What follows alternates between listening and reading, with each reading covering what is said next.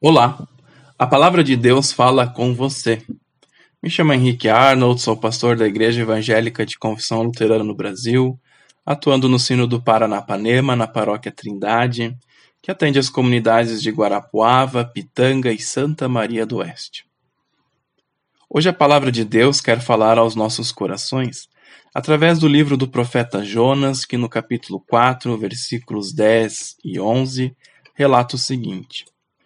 O Senhor Deus disse: Essa planta cresceu numa noite e na noite seguinte desapareceu.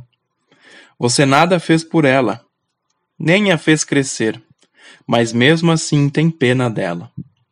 Então eu, com muito mais razão, devo ter pena da grande cidade de Nínive, onde há mais de cento e vinte mil crianças inocentes e também muitos animais. Prezado irmão e prezada irmã na fé, o livro do profeta Jonas tem muitas coisas maravilhosas a nos ensinar. No entanto, hoje iremos refletir apenas sobre duas questões centrais. A primeira questão é a relutância de Jonas contra a missão que Deus lhe confiou. E a segunda questão é a misericórdia de Deus. O livro do profeta Jonas relata que Deus tinha enviado o profeta até a cidade de Nínive. Nessa cidade, Jonas deveria anunciar a ira e também o castigo contra os habitantes da cidade. Nínive era a capital do Império Assírio.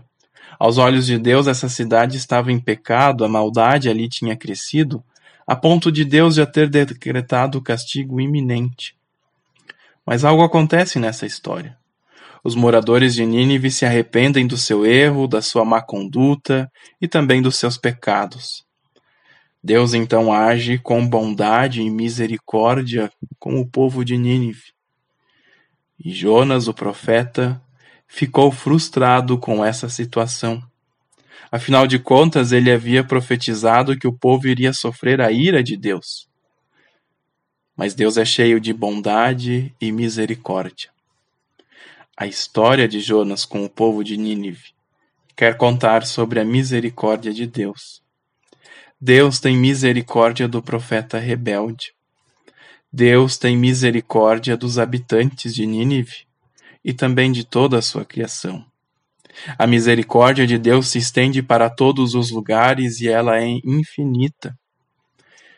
Por isso, hoje, nós somos convidados e convidadas a refletirmos sobre o amor e a misericórdia de Deus também na nossa vida.